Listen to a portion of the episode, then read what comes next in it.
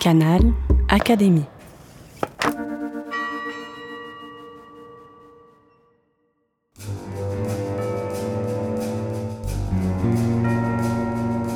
Petite histoire de science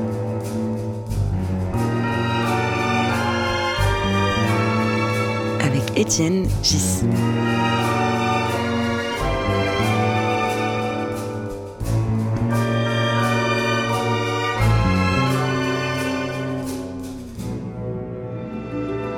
Podcast de l'Académie des sciences. Il n'est pas impossible que tu replonges dans la politique. Pour l'instant, euh, tu es dans une période un peu de, de calme, on peut dire. Ouais, Euh, relatif et- parce que je vais de colloque en colloque, mais ouais, ouais, c'est tout à fait. La, la- la journaliste du Parisien Essonne qui me faisait mon interview il y a quelque temps euh, me disait Mais est-ce qu'il est possible que vous recandidatiez pour un mandat futur? J'ai répondu Oui, bien sûr, Voilà. on verra. Et puis, euh, euh, il y a. D'abord, je suis ressorti aussi de là avec la conviction qu'il y a besoin de davantage de scientifiques en politique. Mhm. Est-ce que, cette conviction qu'il y a besoin de davantage de scientifiques en politique est partagée par le monde politique? On Non. parlait tout à l'heure de Napoléon.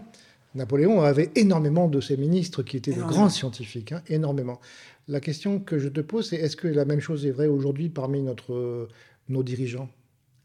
La réponse est pour une partie, oui, en tout cas pour une partie que j'ai côtoyé tout ça, et d'un peu tous les bords, ils sont convaincus, euh, ils sont convaincus que c'est une nécessité, que c'est important.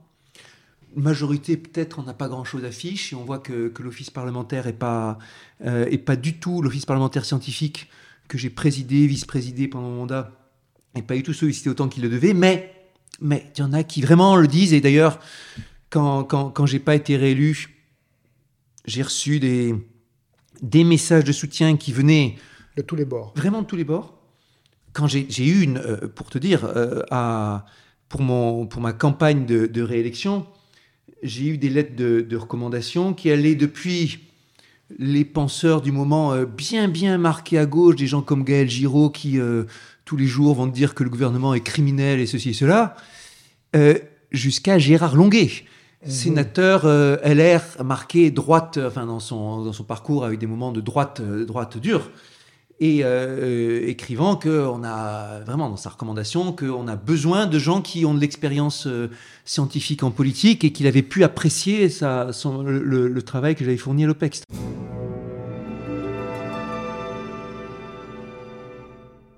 Euh, Dis-moi des choses plus personnelles. Quand tu as appris que tu n'étais pas élu, ça a été. Qu'est-ce qui s'est passé? Tu étais désolé, effondré, euh, amusé. euh, tu ça a été une violence. ça- tu es resté prostré pendant une semaine. J'ai lu ton, ton tweet qui était très élégant, très, correct. Euh, ça a été difficile. C'est un moment difficile pour toi. Je parle à titre strictement personnel. C'est un vrai coup sur la tête. Oui, un coup sur la tête. oui. C'est le coup sur la tête, c'est comme ça que je le décrirais. Et ça vient, il faut s'imaginer, donc tu vois, il est 20h, la soirée électorale commence, tu es avec tous tes militants euh, au café, euh, qui était Oui. le café de la campagne. Il y a, euh, je sais pas, euh, euh, 60, 80, euh, je sais pas, 100 personnes peut-être qui sont là les uns les autres, tout le monde prend des cafés, fait des paris, etc. etc. Et on était confiants, hein Oui. la campagne s'était passée, alors avec des difficultés, tout ça, je ne vais pas refaire le match, mais avec beaucoup d'élan, beaucoup de militants sur le terrain, donc il y avait des... Et une alliance qui avait été faite sur le terrain entre communistes, socialistes, écologistes, insoumis, qu'on avait vraiment vu dans la campagne. Il y avait des gens de tous ces bords-là qui étaient là. Très bonne ambiance, hein, les gens... euh, quand il y avait un petit, euh, de temps en temps, un journaliste qui, journaliste qui de temps en temps prenait des sons et tout ça, et la salle, tous riaient et tout et tout et tout. On était confiants et les, vieux de la vieille qui avaient de l'expérience en politique étaient confiants, genre ça va passer, pas beaucoup, mais ça va passer. Et dès que les premiers résultats de sortie des urnes commencent à arriver, 20h30, quelque chose comme ça, on, on- on se dit ah, ça va être plus serré que ce qu'on croyait. On voit, on voit pas, ça va être perdu. On voit que et petit à petit, résultat après résultat, c'est un peu en dessous de ce qu'on attendait pour arriver finalement à 23h où tout recompté, on se dit bon sang, 19 voix, c'est ça? 19 voix. Alors a- après, on a tout recompté, recompté. 19 était peut-être 15, mais n'empêche, ça faisait une marge de 0,03%. Mhm.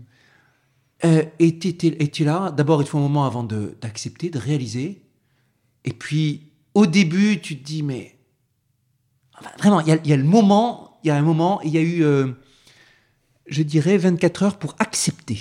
Mhm. Et pour te dire non, et puis tout a été réglo, et puis je vois pas d'occasion de, je vois pas de motif sérieux pour faire un recours. Et pendant ces 24 heures, tu n'as pas été euh, expansif, quoi. Tu n'as pas engueulé tout le monde, tu n'as pas critiqué la planète entière. Euh. Non, non, non, j'ai pas engueulé, j'ai pas critiqué.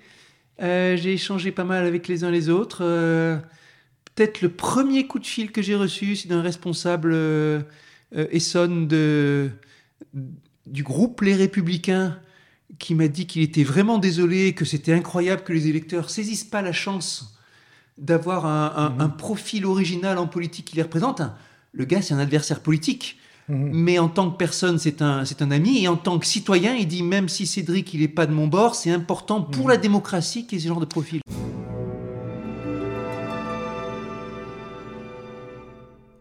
Pour rester sur le côté personnel, donc ceci a entraîné des changements dans ta vie, ta, ta vie privée, ta vie personnelle.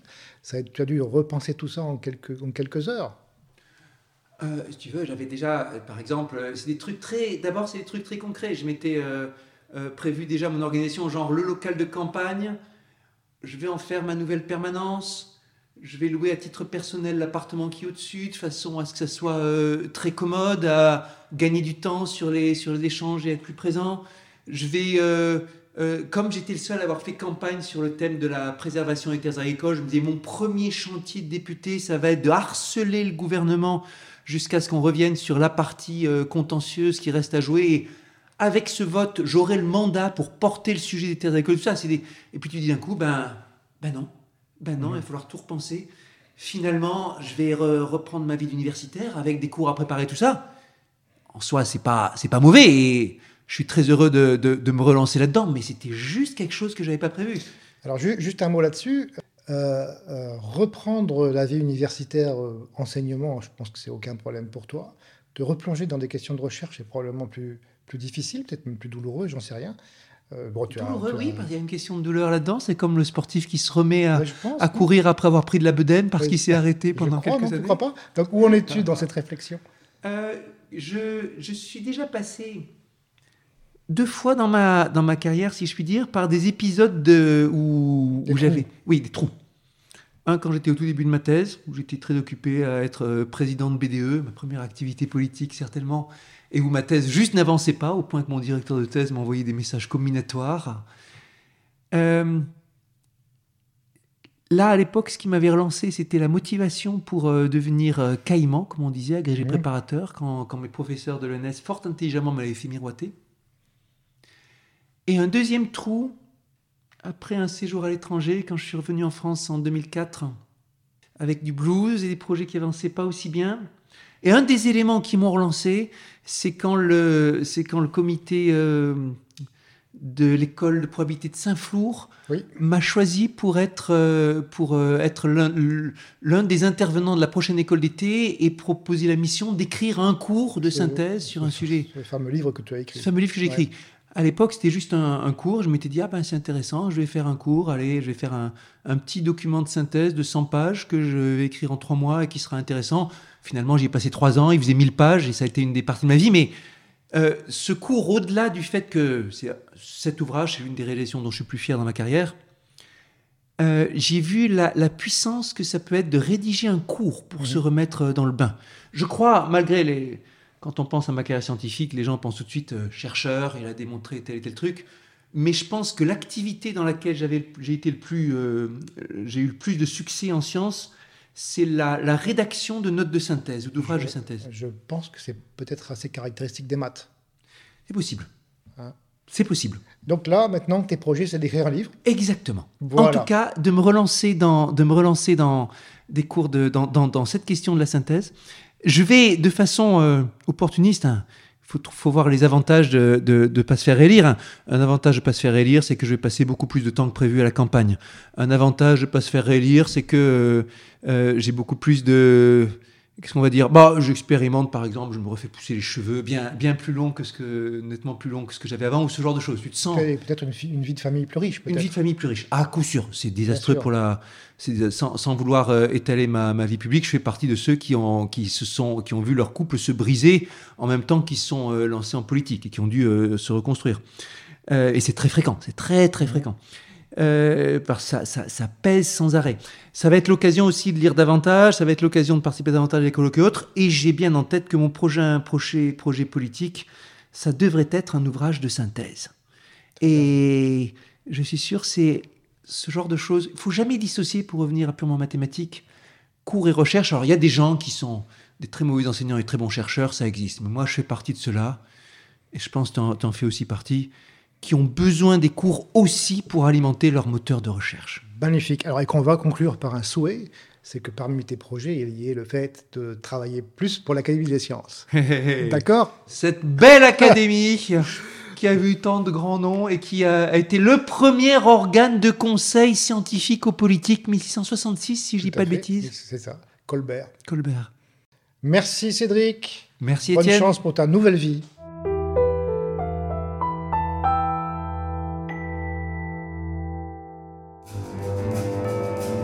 Petite histoire de science avec Étienne Gis.